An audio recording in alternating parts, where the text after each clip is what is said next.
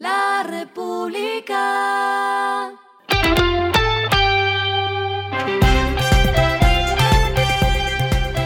Al final de la jornada, esto es lo que debes saber sobre el comportamiento de los negocios, las finanzas y la economía. Las movidas de hoy fueron.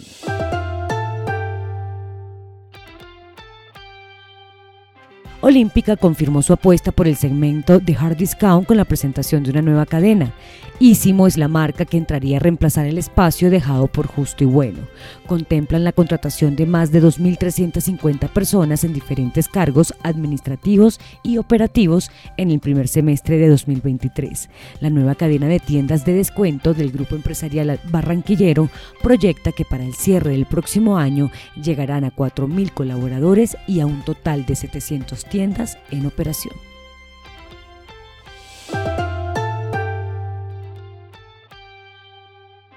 Siguen los ataques cibernéticos contra el sector privado. Hoy el turno fue para empresas públicas de Medellín al anunciar esta mañana que fue víctima de un incidente de ciberseguridad. A la espera de que se revelen los detalles sobre el ataque, la entidad ha suspendido el servicio de atención al cliente tanto en sus oficinas como en sus canales virtuales. Esto no afectó la prestación de los servicios de energía, agua y gas.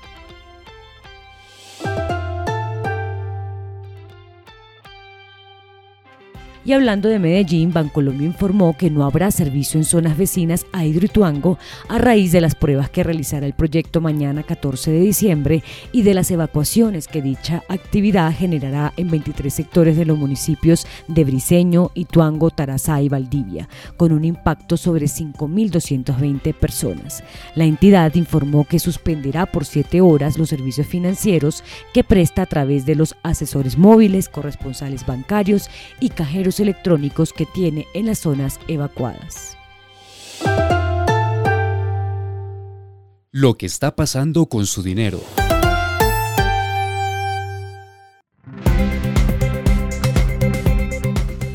BBVA Fiduciaria lanzó un fondo de inversión cerrado para quienes quieran recibir rentabilidades por medio del ahorro. Se trata de Futuro 2.0, un fondo de inversión cerrado con pacto de permanencia un año que invertirá en un portafolio de activos de renta fija de entidades crediticias de calificación AAA.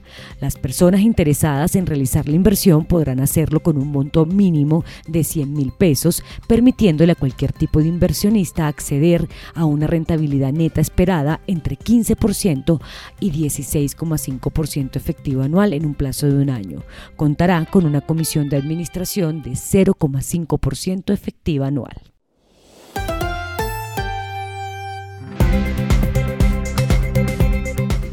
Los indicadores que debe tener en cuenta. El dólar cerró en 4.791,57 pesos, bajó 44,67 pesos. El euro cerró en 5.052,71 pesos, bajó 55,32 pesos. El petróleo se cotizó en 75,57 dólares el barril. La carga de café se vende a 1.942.000 pesos y en la bolsa se cotiza a 2,24 dólares.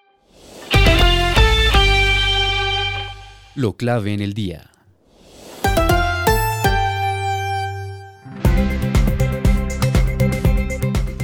La segunda fase de la reapertura de la frontera entre Colombia y Venezuela se activará el primero de enero de 2023. Según informó Nicolás Maduro, ese día empezará el movimiento de todo tipo de vehículos, pues hoy se prioriza solo el transporte de carga por el puente Simón Bolívar.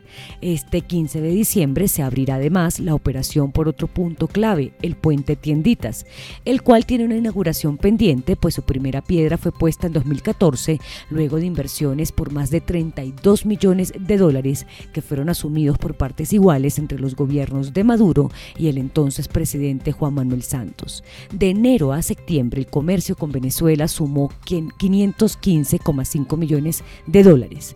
La cifra todavía dista de la meta de la cartera de llegar a mil millones de dólares para el cierre de este año. Sin embargo, esta cifra representa 91% más que el año pasado.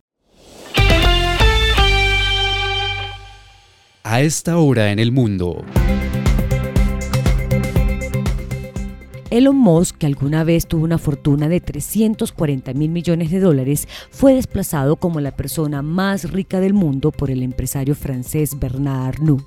Musk, de 51 años, ha visto caer su fortuna en más de 100 mil millones de dólares desde enero, para hoy tener apenas 168 mil 500 millones de dólares, según el índice de multimillonarios de Bloomberg. Esto es menos que el patrimonio neto de 172 mil 900 millones de dólares de Arnault de 73 años, cuya riqueza se deriva en gran medida de su propiedad de 48% del gigante de la moda que comercializa marcas como Louis Vuitton y Sephora. Y el respiro económico tiene que ver con este dato. La República. Todo apunta que no será un buen año de cierre para Perú. Las expectativas de facturación de los hoteles de 3, 4 y 5 estrellas en la región de Cusco empiezan a descender por el entorno de conflictividad del país que imposibilita que los viajeros lleguen a este destino. Así lo manifestó el vicepresidente de la Cámara Hotelera de Cusco, Fernando Santoyo, quien adelantó que el sector pierde aproximadamente 3,4 millones de dólares como consecuencia de la cancelación de reservas no solo de los peruanos, sino también de los extranjeros quienes iban a llegar a este departamento en los próximos días. La República.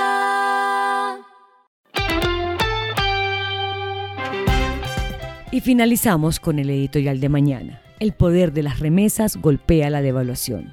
Quienes envían dinero desde el exterior hacia Colombia al final del año le han devuelto al peso algo del valor perdido desde junio y es un campanazo de alerta sobre su rol económico.